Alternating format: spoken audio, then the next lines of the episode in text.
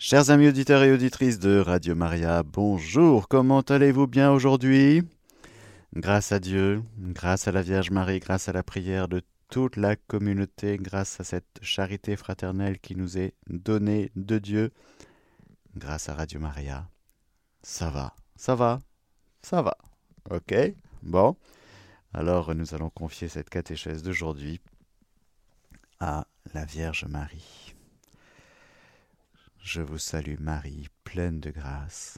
Le Seigneur est avec vous. Vous êtes bénie entre toutes les femmes, et Jésus, le fruit de vos entrailles, est béni. Sainte Marie, Mère de Dieu, priez pour nous pauvres pécheurs, maintenant et à l'heure de notre mort. Amen. Le mystère de la très sainte Trinité est le mystère central de la foi et de la vie chrétienne. Il est le mystère de Dieu en lui-même. Il est donc la source de tous les autres mystères de la foi, lumière qui les illumine. Il est l'enseignement le plus fondamental et essentiel dans la entre guillemets hiérarchie des vérités de foi. Toute l'histoire du salut n'est autre que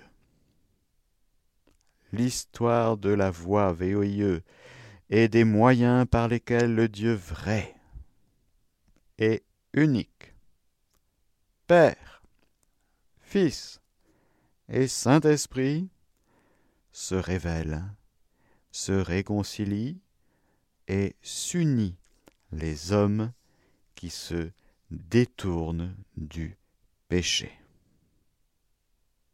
Bravo, magnifique. Mystère central, mystère source, mystère essentiel.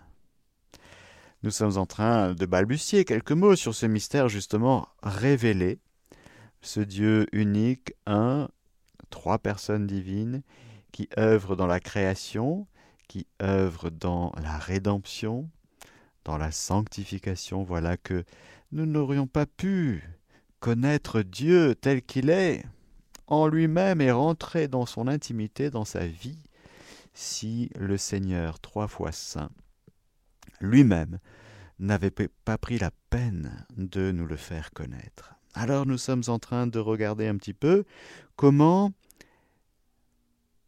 Jésus révèle le Père. Comment Jésus nous fait connaître le Père. Je te bénis, Père, Seigneur du ciel et de la terre, d'avoir caché cela aux sages et aux savants, et de l'avoir révélé aux tout petits. Oui, frères et sœurs, combien il faut être petit, pauvre et humble de cœur pour que la révélation trop haute, trop grande pour, euh, pour nous, eh bien, puisse entrer dans notre petit cœur. Si on est orgueilleux, si on est un sachant, c'est difficile. Si on est dans nos raisonnements, c'est difficile parce que nos raisonnements sont si limités. On a nos cases à nous, hein, nos petits carrés, nos petits rectangles. C'est un vrai problème une vraie difficulté, parce que Dieu est Dieu, et alors quand il vient se révéler, il faut qu'on soit juste pauvre, qu'on soit ouvert, ouvert à ce que Dieu veut nous dire, le vrai Dieu, avec confiance, pas qu'on soit ouvert, si vous voulez, comme une chambre avec des courants d'air de partout, ouvert à tout ce qui traîne, non, non, non, non, non, non, non, ouvert à l'Esprit Saint, ouvert à Jésus ouvert à Dieu le Père, ouvert au vrai Dieu, le cœur droit. Le cœur droit, comme euh, Nathanaël sous son figuier, qui aime la vérité, qui aime la Torah, qui la scrute, mais qui a un cœur droit. Il aime la vérité. Il aime plus la vérité que l'écrit, voyez. Alors quand Jésus arrive, il dit, je t'ai vu sous le figuier. Je t'ai vu sous le figuier parce que tu, n'as pas de ruse en toi. Tu n'essayes pas de trafiquer la Torah pour euh, donner des lourds fardeaux aux gens que toi-même tu ne peux pas porter. Tu n'es pas dans le fenouil et la menthe avec euh, tes petits carrés, non. Tu aimes la vérité. Et alors quand tu lis la Torah, ça te nourrit, ça te ça te fait du bien. Tu comprends que Dieu te parle à travers l'écriture sainte, mais tu ne veux pas enfermer Dieu dans l'écriture. Tu es ouvert au grand Dieu, à l'infini de Dieu, à celui qui est tout autre et qui se penche et qui s'épanche vers toi, sur toi, pour te communiquer ses secrets. Alors là, oui, Nathanaël, heureux es-tu, Israélite sans ruse. Tu n'es pas fourbe, tu es droit. La droiture du cœur, frères et sœurs, c'est quelque chose de très important qui va si bien avec euh, la petitesse, l'humilité. Là, je peux vous dire, Dieu se régale. Il donne, il donne, il donne, il donne. Mais quand il voit des pharisiens enfermés dans leur connaissance, c'est compliqué. Et nous voyons donc, en particulier dans l'Évangile selon Saint Jean, que Jésus, miséricordieusement, toujours, toujours, car enseigner est une miséricorde, prêcher, c'est pour toujours susciter l'adhésion dans le cœur, susciter le Amen, Amen, se susciter le oui, susciter le fiat, susciter la réponse de l'homme. Quand Dieu parle, c'est pour faire des merveilles dans le cœur de l'homme. Alors il vient chercher et sauver ce qui était perdu. Et il est le semeur qui est sorti pour semer. Et voilà que Jésus ne va parler que du Père, du royaume de son Père, du royaume de Dieu. Il n'a que le Père à la bouche, il n'a que le Père dans le cœur. Et dans l'Évangile, selon Saint Jean, d'une manière particulière, et il va rencontrer un auditoire euh, un peu compliqué, un peu orgueilleux, même carrément orgueilleux, le cœur endurci. Pas de cœur droit, petit et humble, mais des cœurs endurcis qui cherche à piéger Jésus. Hein? On va lui poser une question là sur l'écriture pour le piéger. Ils ne sont pas en quête de vérité, ils ne sont pas en quête de connaître le vrai Dieu. Non, ils veulent piéger Jésus, le coincer. Parce qu'ils pensent que eux, ils savent, et que ce rabbi qui n'a pas été à l'école rabbinique, il sort d'où lui? Nazareth? Qu'est-ce qu'il peut sortir de bon de Nazareth? Il va pas nous faire la leçon quand même. Hein? Ils prennent Jésus un peu de haut. Hmm, grosse erreur. Un peu comme le démon sur le mont des tentations, où il va prendre Jésus de haut. Et grosse erreur, grosse erreur. Alors, Jésus va miséricordieusement quand même parler du Père. Il va dire, par exemple, nous sommes dans l'Évangile selon Saint Jean, chapitre 6, il va dire que c'est lui, Jésus, le Fils de l'homme, que le Père a marqué de son sceau. Et aux Juifs qui se posent la question, mais celui-là n'est-il pas Jésus, justement le fils de Joseph, dont nous connaissons le Père et la Mère? Hein, On le connaît, ta famille, ton milieu, ton d'où tu viens, ta tribu, tout, tout, on sait tout de toi. Oui, oui, on connaît le cousin, la tante, la tantine, le tonton, on connaît tout, on te connaît. Comment peut-il dire maintenant je suis descendu du ciel? Qu'est-ce qu'il nous raconte? On l'a vu jouer depuis tout petit. Hein? Jésus répond qu'il vient du Père. Ce Père qu'il a envoyé et par qui il vit.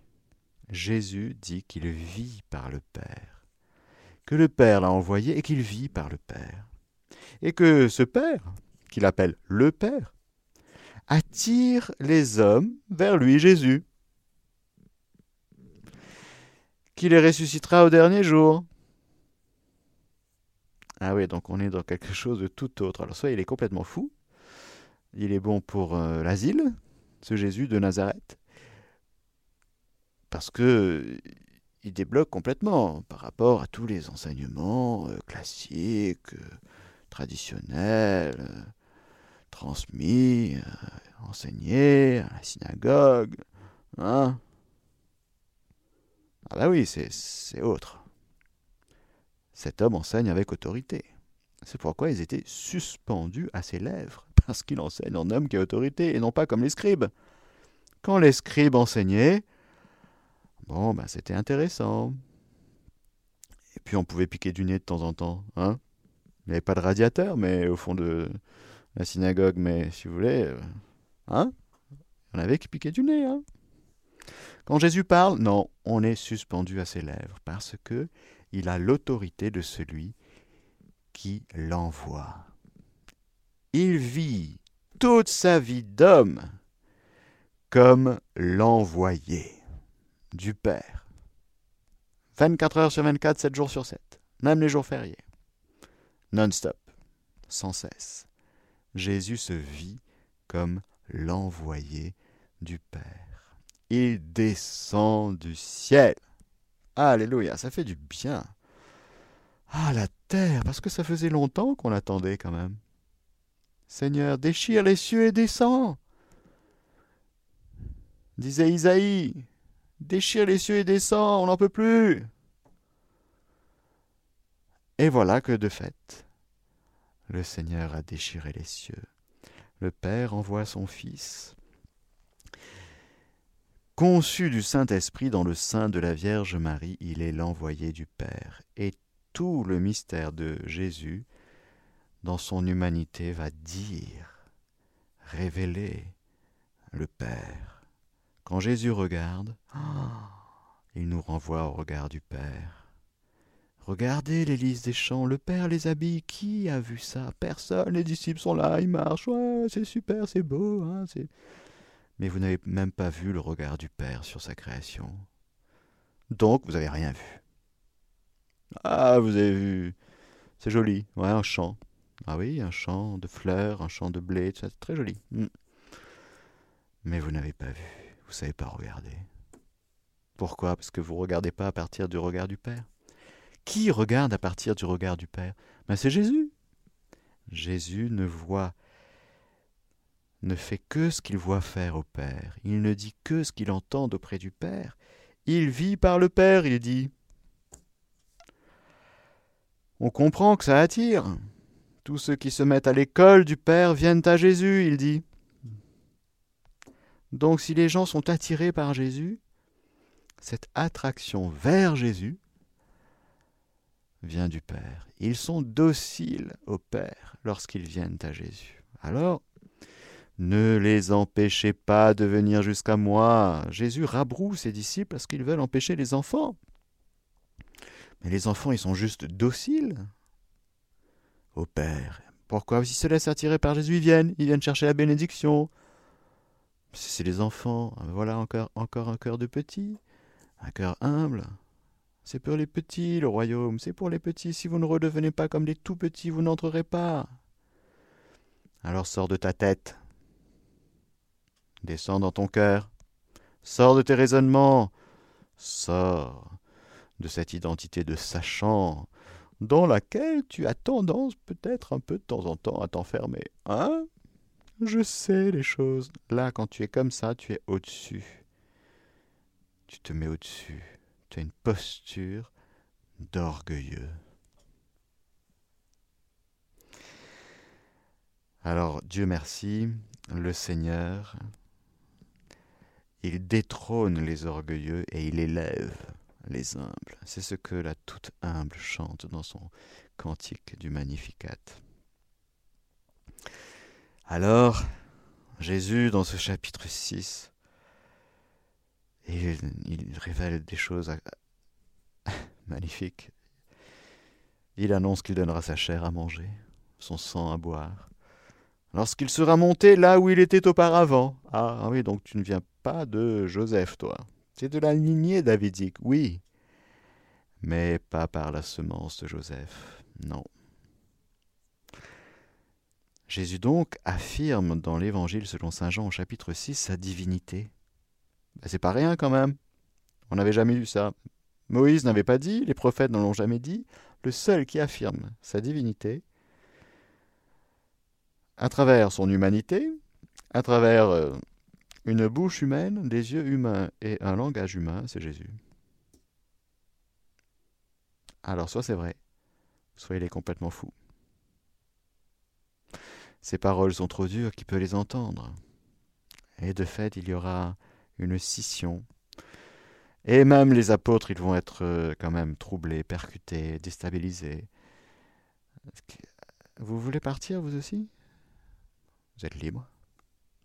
Ah oui, complètement libre.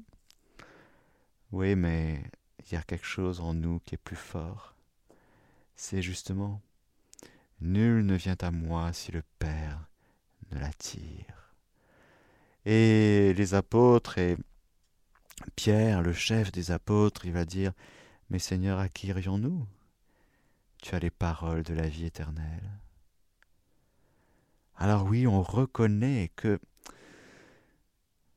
on a déjà un peu quitté les choses pour suivre notre cœur et en suivant notre cœur, instruit par l'Esprit du Père, eh bien on est là. Et puis c'est vrai que ce le topo que tu nous as fait sur euh, quelque chose qu'on appellera plus tard l'Eucharistie, c'était chaud quand même. On n'a pas tout compris là. Mais on est là. Et on reconnaît qu'il y a une attraction qui est plus forte que ce qu'on comprend.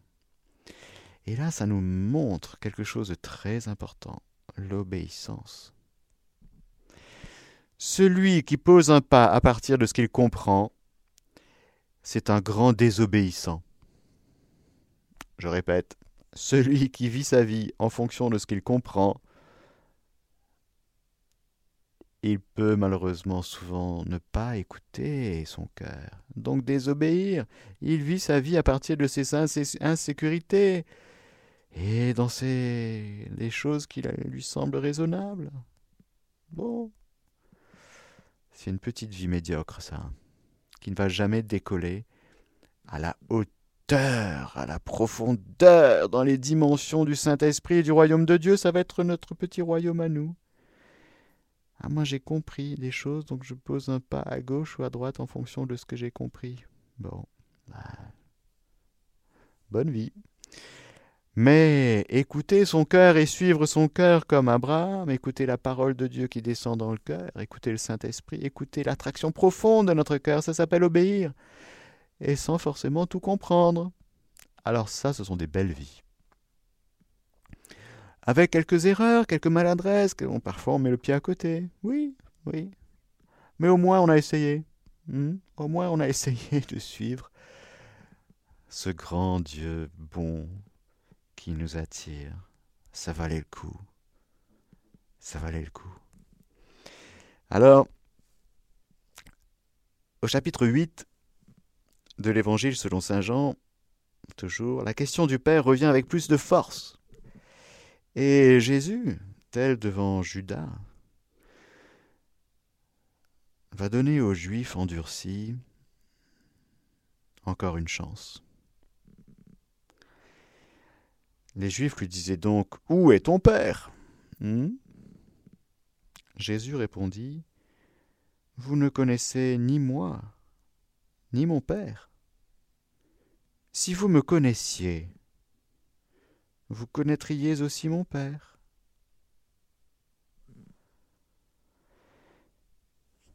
Qu'est-ce qu'il nous raconte là? Alors Jésus va préciser que son auditoire n'a ni Abraham, ni Dieu pour Père, mais bien Satan. Si Abraham était votre Père, Abraham est le Père des croyants.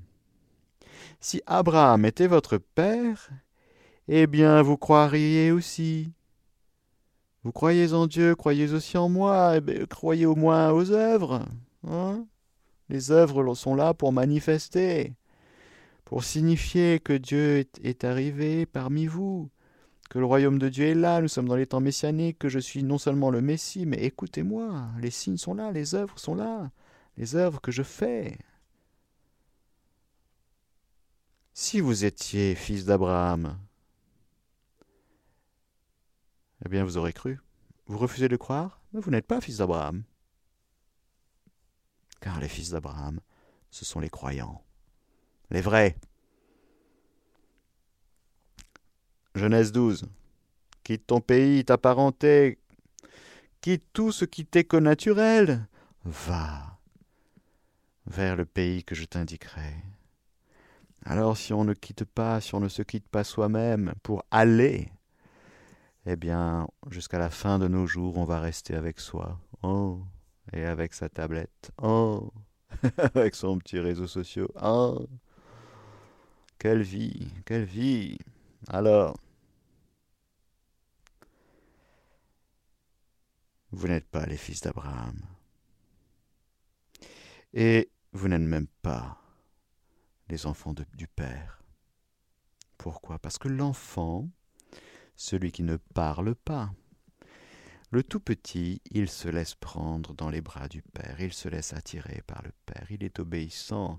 De cette obéissance joyeuse et simple de le Dieu tout petit, vous êtes orgueilleux.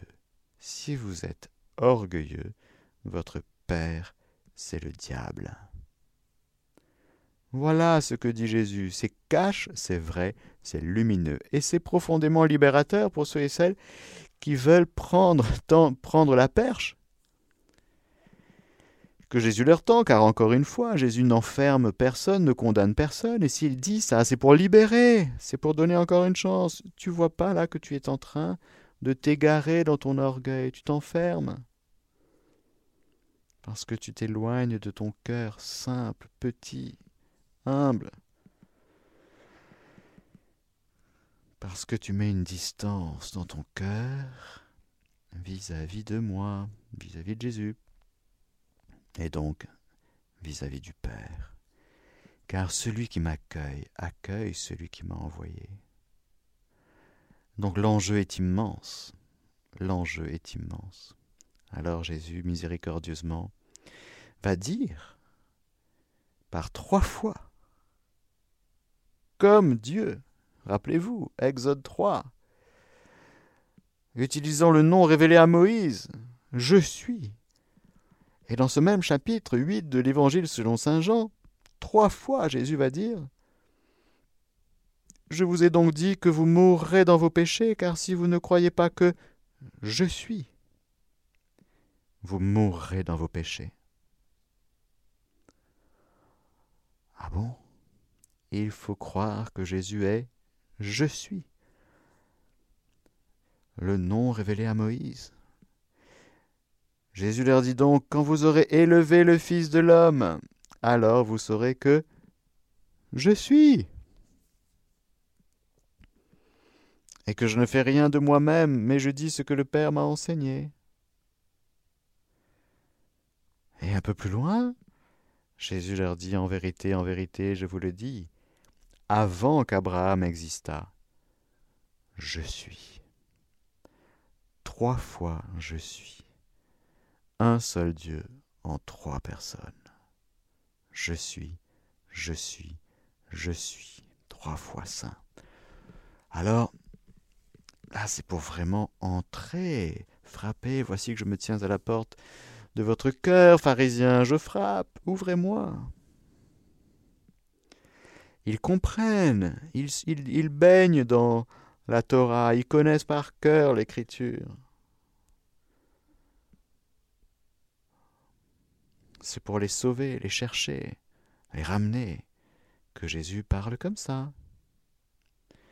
Il y aura un sommet dans la révélation que Jésus fait de sa divinité, car là Jésus est en train clairement hein, de dire euh, Je suis, c'est moi. Je suis, je suis. Hmm. Je suis celui qui est, je suis celui qui sera, je suis. Oui, voilà. Tout ce que Dieu a dit à Moïse dans le buisson ardent, Jésus le reprend à son compte. Jésus affirme sa, sa divinité. Mais si Dieu est, un, comment, comment il y a Dieu et puis toi, mais toi t'es qu'un homme, toi t'es devant nous, tu nous parles comme un homme. Alors vous comprenez le saut le saut dans la foi qu'il faut faire. Et c'est plus compliqué pour un juif que pour un païen. Oui. Celui qui vient du paganisme, il, a juste à quitter son péché, sa vie de païen, sa vie de convoitise, pour entrer dans le salut en se faisant baptiser et en croyant. Lâcher ces divinités qui n'étaient rien du tout, ce sont des idoles. Bon. Lâcher son péché. Pour un juif, c'est plus compliqué. Pourquoi? Parce qu'il a déjà reçu la révélation de Dieu, qui est en train de s'accomplir de manière plénière dans la personne du Fils. Alors c'est plus difficile, parce qu'ils savent déjà beaucoup de choses, et qu'ils scrutent en permanence, ils jouent avec l'écriture, depuis tout petit. Alors en Jean chapitre 10, verset 30, Jésus aura cette parole. Moi et le Père, nous sommes un. Ah. Moi et le Père, nous sommes un. C'est tellement insoutenable que les Juifs veulent une nouvelle fois lapider Jésus. Ah oui, tu racontes n'importe quoi, tu te fais Dieu, t'as pas le droit, t'as pas le droit. La raison est claire. Jésus leur dit Je vous ai montré quantité de bonnes œuvres venant du Père, pour laquelle de ces œuvres me lapidez-vous Les Juifs répondirent Ce n'est pas pour une bonne œuvre que nous te lapidons, c'est pour un blasphème parce que toi n'étant qu'un homme, tu te fais Dieu. Ah. Oui. Ben, le blasphème, on lapide les blasphémateurs. T'as pas le droit. Tu racontes n'importe quoi, donc euh, dehors. Comme avec Judas, Jésus essaie jusqu'au bout de les toucher. Et toujours dans ce même chapitre 10, Jésus dira à celui que le Père a consacré et envoyé dans le monde, vous dites tu blasphèmes? Parce que j'ai dit je suis fils de Dieu Si je ne fais pas les œuvres de mon Père, ne me croyez pas, mais si je les fais, quand bien même vous ne me croiriez pas, croyez en ces œuvres, afin de reconnaître une bonne fois que le Père est en moi et moi dans le Père. Quand tu attrapes la main de Jésus, tu attrapes la main de qui? Ben, La main de Jésus, la main du Fils, oui. Mais la personne du Fils, elle est divine. C'est ça le choc. Tu marches sur les pieds de Jésus. Tu marches sur les pieds de qui? De la deuxième personne de la Sainte Trinité. Tu aimes Jésus. Tu donnes ton cœur à Jésus. C'est à qui que tu le donnes? C'est qui que tu aimes? Eh bien, c'est la deuxième personne de la Sainte Trinité, une personne divine. Mais ce sont des yeux humains, des regards humains, oui, vraie humanité de ce Dieu fait homme, de celui qui est le Verbe fait chair. Voilà la grande révélation. Le Père a un Fils. Le Fils, c'est Jésus qui nous révèle le Père. Après avoir vu comment le Fils révèle le Père, en nous parlant du Père, en nous communiquant la vie du Père et du Fils, nous devons voir maintenant que dans les évangiles, il y a trois passages où c'est le Père lui-même qui sort de son silence pour nous révéler que Jésus est son Fils. Non seulement Jésus révèle le Père, et se révèle comme le Fils du Père, mais le Père lui-même intervient. Trois moments. Premier moment, frères et sœurs, moment très important. Nous sommes au Jourdain.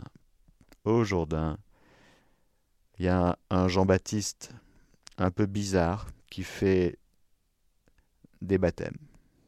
Il baptise dans l'eau, en vue de la rémission des péchés, car le baptême d'eau ne sauve pas du péché.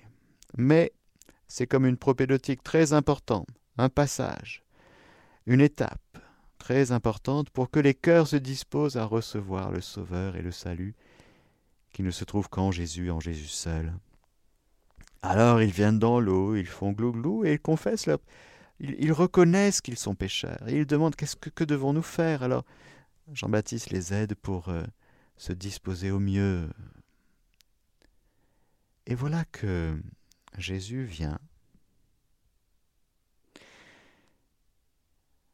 Saint Jean-Baptiste va au début dire non, non, tu n'as pas besoin de te faire baptiser, c'est moi plutôt, parce que euh, laisse faire, c'est ainsi que doit s'accomplir toute justice. Jésus va rentrer dans l'eau, lui, l'auteur du baptême, lui le sanctificateur de l'eau, n'a pas besoin d'être sanctifié, il est saint, et il est celui qui sanctifie. Mais il va choisir de faire ce geste, qui est très fort en termes de signe, il va rentrer dans l'eau, dans nos abîmes de ténèbres et de péchés, là où nous sommes engloutis dans la mort, dans nos tombeaux verrouillés, où d'où personne peut nous tirer d'affaire. Voilà que Jésus vient. C'est ainsi que doivent s'accomplir les choses. Accomplissons la volonté du Père car Jésus ne fait rien, encore une fois, de ce qu'il ne voit faire au Père. Alors, c'est la volonté du Père. Jésus accomplit la volonté du Père, il vient, il entre dans l'eau. Et aussitôt, remontant de l'eau,